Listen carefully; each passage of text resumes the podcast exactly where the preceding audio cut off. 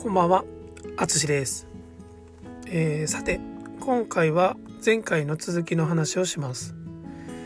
北海道旅行の2日目ですね。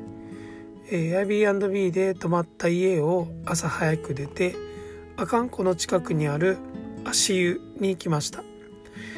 朝からとても気持ちよかったです。えー、近くではエゾジカ、エゾシカですね。北海道の鹿野生の鹿に会いました、えー、もう何匹もそうですね10匹ぐらい、えー、見ることができました、えー、また、えー、北海道には湖が多くて一つ一つが大きいです、えー、朝にいた阿寒湖を離れて別の湖クッシャロ湖という湖の近くに行きました。その近くの山を車で登って上から、えー、湖と周りを見ました、えー、見渡す限り自然だけの世界でもちろんコンビニや建物は何も見えませんでした、えー、天気も良く、え湖もきれいに見えました、えきっと忘れない記憶に残るような景色でした。その後に釧路という海の近くの場所へ来ました。えここでは海鮮が有名でえシーフードですね。え勝手丼というものを食べました。えこの勝手丼というのはとても面白いシステムでした。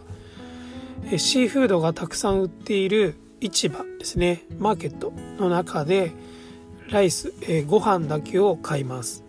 でその丼ですね。器を持ってこの市場の中を歩きます。